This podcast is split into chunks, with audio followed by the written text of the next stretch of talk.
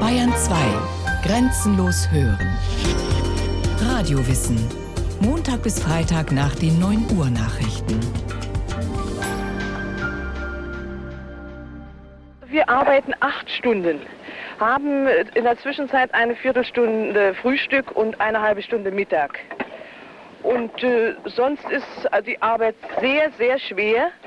Wir haben sehr tief zu schippen. Wir sind im, in den Kellerschachtungen. Diese haben 2,20 Meter.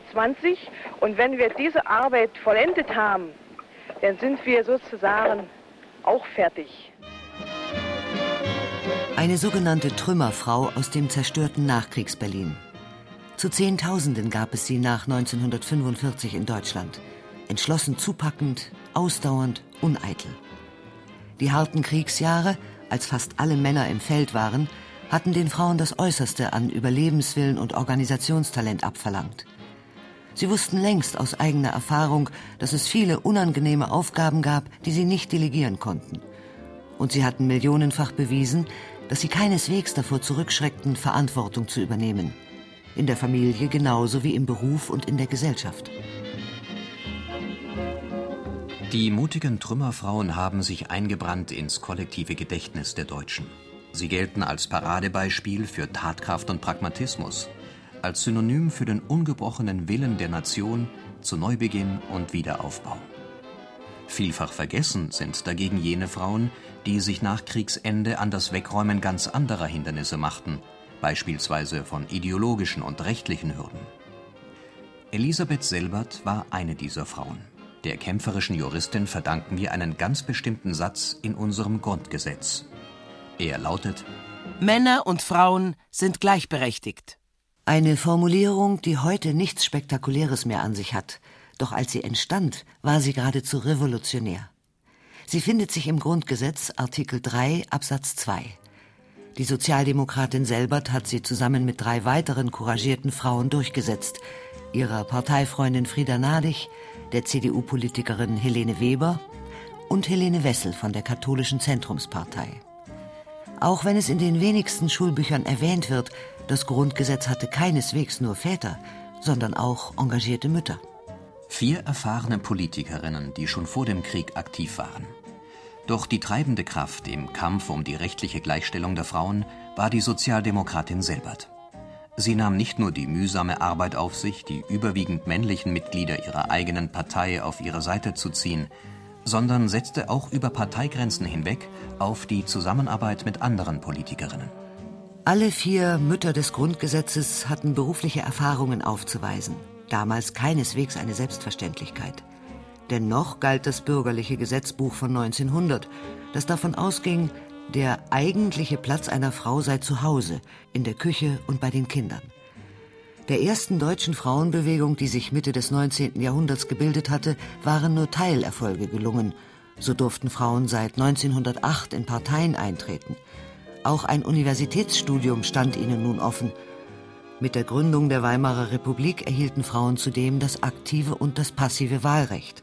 Raus mit den Männern aus dem Reichstag und raus mit den Männern aus dem Landtag und raus mit den Männern aus dem Herrenhaus. Wir machen draus ein Frauenhaus. Doch am patriarchalen Familienrecht hatte auch die Weimarer Reichsverfassung nichts geändert. Frauen konnten beispielsweise nicht über das Vermögen entscheiden, das sie in die Ehe mit eingebracht hatten. Ohne schriftliche Zustimmung ihres Mannes durften sie nicht einmal ein Bankkonto einrichten. Die Pflicht der Ehefrau, den Haushalt zu führen, war im Gesetz festgeschrieben. Über die Erziehung und Ausbildung der Kinder entschied letztendlich der Mann. Politikerinnen wie Elisabeth Selbert hielten eine Reform des bürgerlichen Rechts für überfällig. Die gebürtige Hessin stammte aus eher beengten Verhältnissen. Eine Ausbildung als Lehrerin konnten ihr die Eltern aus finanziellen Gründen nicht ermöglichen. 1918 mit 22 Jahren trat sie in die SPD ein und engagierte sich mit Leidenschaft in der Kommunal- und Landespolitik. Als Mutter von zwei Kindern holte sie später extern das Abitur nach und begann im Anschluss daran ein Jurastudium. 1930 promovierte sie über das Thema Ehezerrüttung als Scheidungsgrund.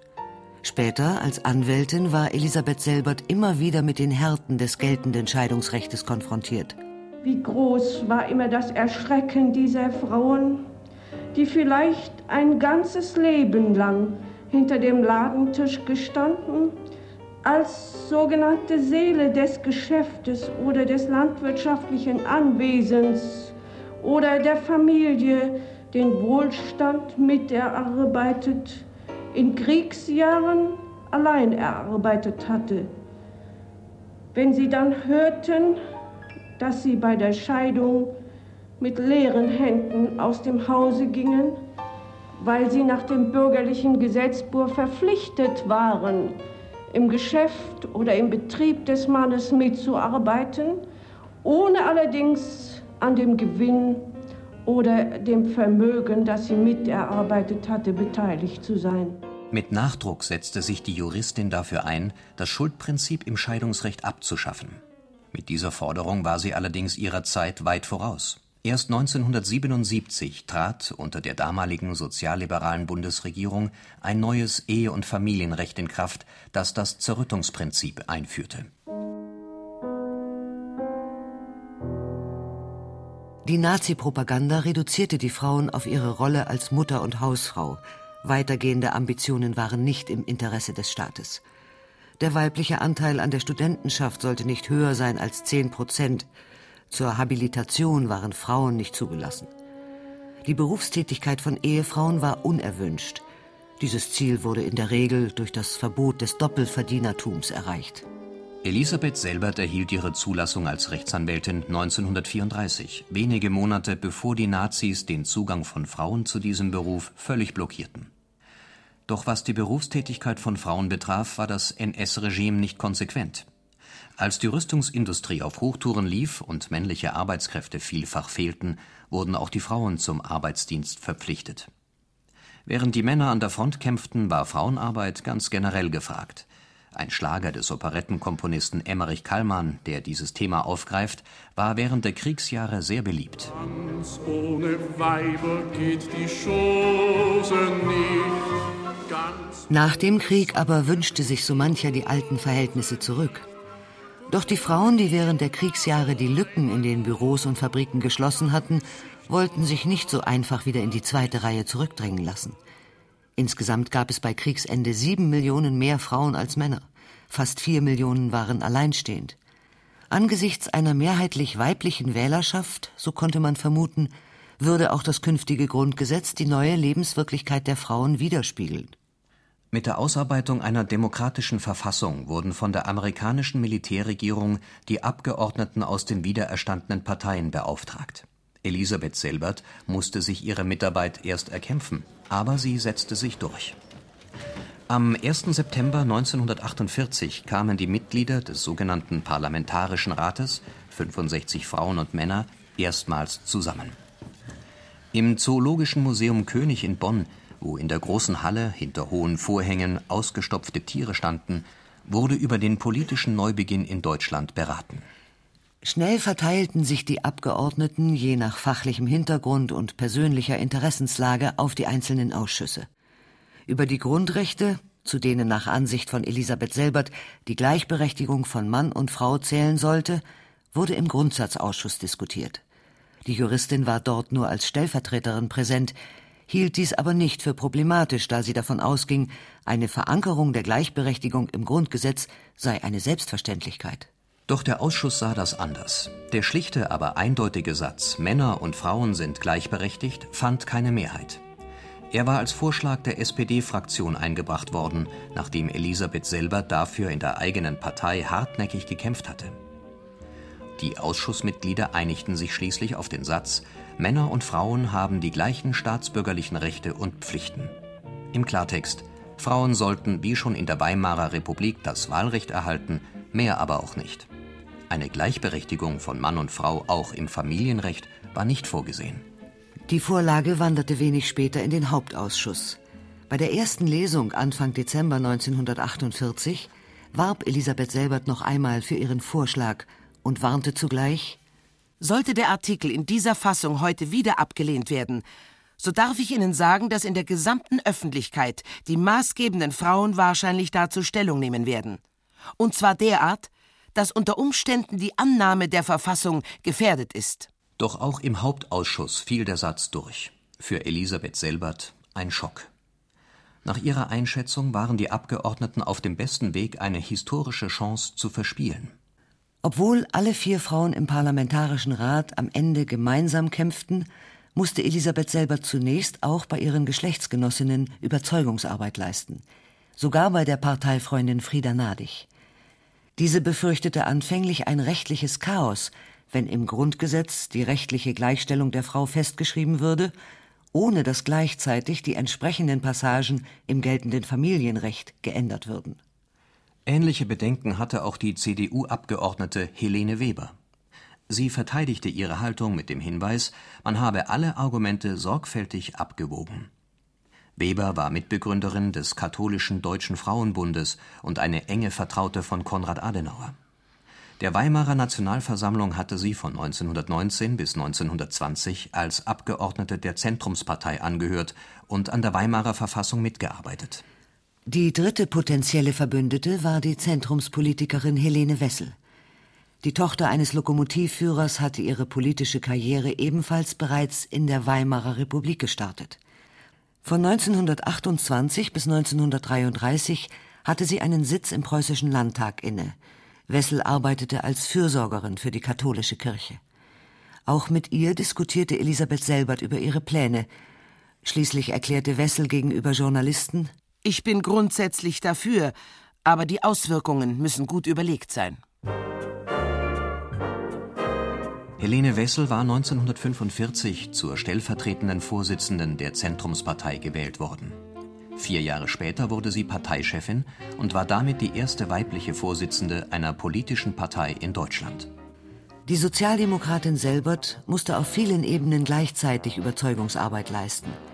Zum einen wollten auch die Männer ihrer eigenen Partei nicht so ohne weiteres auf ihre bisherigen Vorrechte verzichten, sei es das Entscheidungsrecht über den ehelichen Wohnort, über die Erwerbstätigkeit ihrer Ehefrauen oder über die Kindererziehung. Andererseits fehlte es auch nicht an generellen Mahnungen aus konservativen Bevölkerungskreisen, man möge es doch bei der gottgewollten Vorherrschaft des Mannes im Verhältnis der Geschlechter belassen.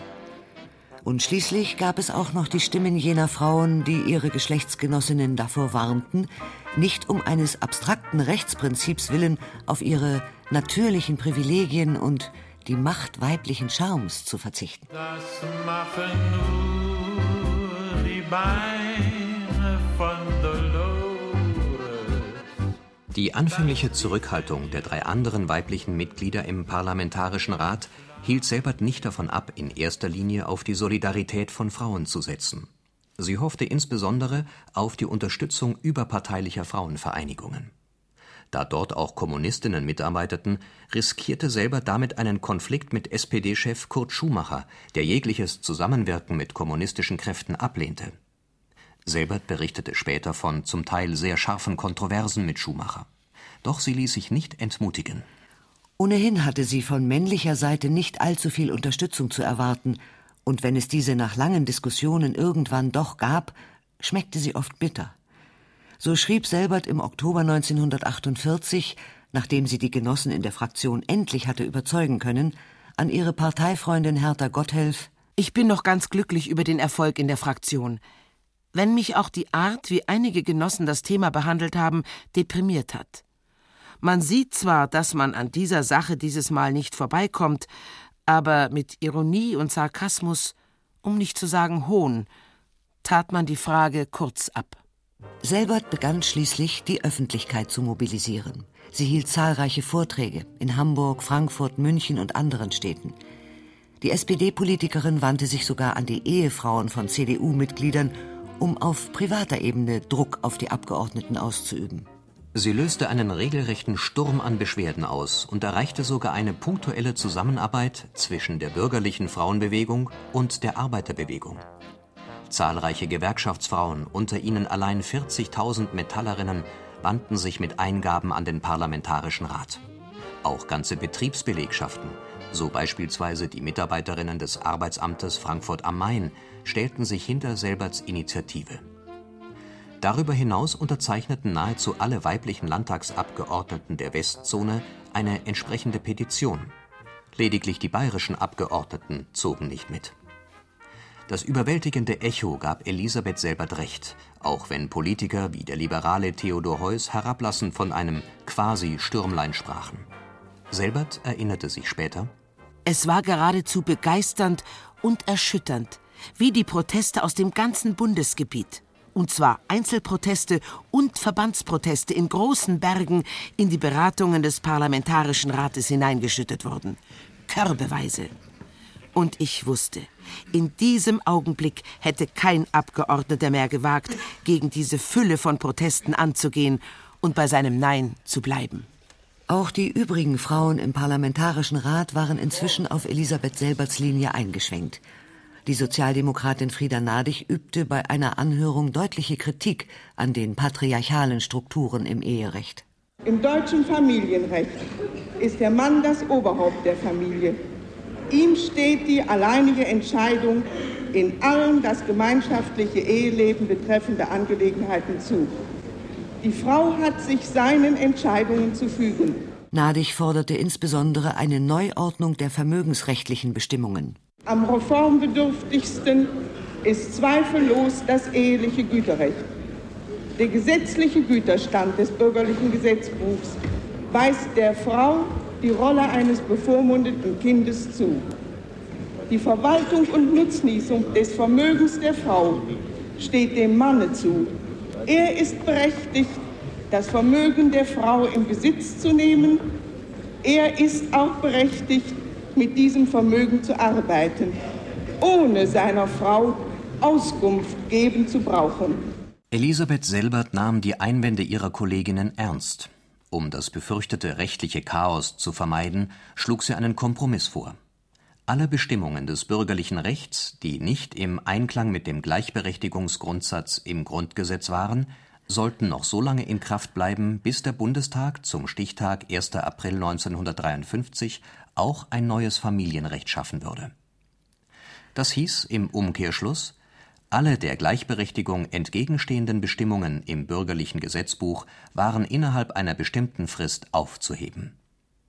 Genau diese Festschreibung war es, die eigentlich revolutionär war, da sie die Lebensrealität künftiger Frauengenerationen entscheidend verändern sollte.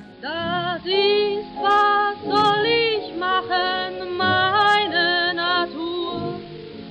Ich kann halt lieben nur und sonst gar nicht. Bei der zweiten Lesung im Hauptausschuss am 18. Januar 1949 warb Elisabeth Selbert noch einmal mit Nachdruck um Zustimmung. Und sie erlebte schließlich die Sternstunde ihres Lebens, wie sie es später nannte. Die Formulierung Männer und Frauen sind gleichberechtigt wurde einstimmig angenommen. Damit waren die Weichen gestellt. Der Satz, für den Elisabeth Selbert und ihre Mitstreiterinnen so lange gekämpft hatten, konnte Teil des Grundgesetzes werden. Einen Tag später wandte sich Elisabeth Selbert in einer Rundfunkansprache an die Öffentlichkeit. Meine verehrten Hörerinnen und Hörer, der gestrige Tag, an dem im Hauptausschuss des Parlamentarischen Rates in Bonn dank der Initiative der Sozialdemokraten die Gleichberechtigung der Frau in die Verfassung aufgenommen worden ist, dieser Tag war ein geschichtlicher Tag, eine Wende auf dem Wege der deutschen Frauen der Westzonen. Am 8. Mai 1949, vier Jahre nach der Unterzeichnung der Kapitulationserklärung, verabschiedete der Parlamentarische Rat das Verfassungswerk. Die drei Militärgouverneure genehmigten die Vorlage. Zwei Wochen später trat das Grundgesetz nach der Annahme durch die Länderparlamente für die westlichen Besatzungszonen in Kraft. Nur Bayern verweigerte die Zustimmung. Es sollten allerdings noch etliche Jahre vergehen, bis sich der Gesetzgeber auch zu einer Reform des bürgerlichen Gesetzbuches durchringen konnte. Erst ab 1. Juli 1958, also fünf Jahre später als Elisabeth Selbert vorgeschlagen hatte, galt das Gesetz über die Gleichberechtigung von Mann und Frau. Damit konnten Frauen nun immerhin über den ehelichen Wohnsitz mitentscheiden, ihren Mädchennamen als Namenszusatz führen und den Haushalt in eigener Verantwortung führen. Die Ehefrau hatte jetzt auch das Recht, einen Beruf auszuüben, allerdings nur, wie es im Gesetz so schön hieß, soweit das mit ihren Pflichten in Ehe und Familie vereinbar ist. Und wenn der Ehemann es genehmigte. Beide Ehegatten wurden zudem gegenseitig zum Unterhalt verpflichtet. Insgesamt 37 Mitglieder des Parlamentarischen Rates wurden in den Bundestag gewählt, unter ihnen Frieda Nadig, Helene Weber und Helene Wessel. Elisabeth Selbert jedoch gehörte nicht dazu. Es blieb nicht die einzige Enttäuschung für die engagierte Juristin und Sozialdemokratin. Anfang der 50er Jahre hatte sie die Möglichkeit, Richterin am Bundesverfassungsgericht zu werden, doch sie scheiterte letztendlich am Widerstand der eigenen Parteifreunde. Möglicherweise ein Indiz dafür, dass Selberts entschlossene Alleingänge in manchen juristischen Fragen bei einigen Genossen in unguter Erinnerung waren. Der SPD-Abgeordnete Adolf Arndt sprach aus, was viele seiner Parteigenossen nicht offen zu sagen wagten. Du warst vielen unserer Leute und auch anderen Leuten politisch zu profiliert. Der Satz hat Elisabeth Selbert sicherlich geschmerzt. Öffentlich beklagt hat sie sich nie. Sie blieb zunächst hessische Landtagsabgeordnete, kandidierte aber 1958 nicht mehr. Zwei Jahre zuvor hatte sie noch das große Bundesverdienstkreuz erhalten. Dann wurde es allmählich still um sie. Erst die neue Frauenbewegung begann sie wieder zu entdecken. Dass der Artikel 3 Absatz 2 Grundgesetz später noch einmal ergänzt wurde, hat sie nicht mehr miterlebt. Sie starb im Juni 1986. 1994 wurde im Zuge der Verfassungsreform der Gleichberechtigungsgrundsatz durch die Formulierung erweitert, der Staat fördert die tatsächliche Durchsetzung der Gleichberechtigung von Frauen und Männern und wirkt auf die Beseitigung bestehender Nachteile hin. Die Mütter des Grundgesetzes haben in der Rechtswirklichkeit der Bundesrepublik Deutschland bleibende Spuren hinterlassen. Daran erinnerte 2006 auch Jutta Limbach, ehemalige Präsidentin des Bundesverfassungsgerichts, bei einer Festveranstaltung zu Ehren von Elisabeth Selbert. Es hat nach Elisabeth Selberts Sternstunde noch eines halben Jahrhunderts bedurft, um das deutsche Recht egalitär zu formulieren. Doch die Rechtswirklichkeit hinkt trotz einiger sichtbarer Erfolge, immerhin haben wir eine Bundeskanzlerin, noch immer hinter der formalen Rechtsgleichheit her. Es bleibt darum nach wie vor viel zu tun. Gleichwohl oder gerade deswegen ist und bleibt dieser kleine Satz Männer und Frauen sind gleichberechtigt das Fanal und die Verheißung, die beide Geschlechter verpflichtet und für die alle nachfolgenden Generationen von Frauen Elisabeth Selbert Dank schulden.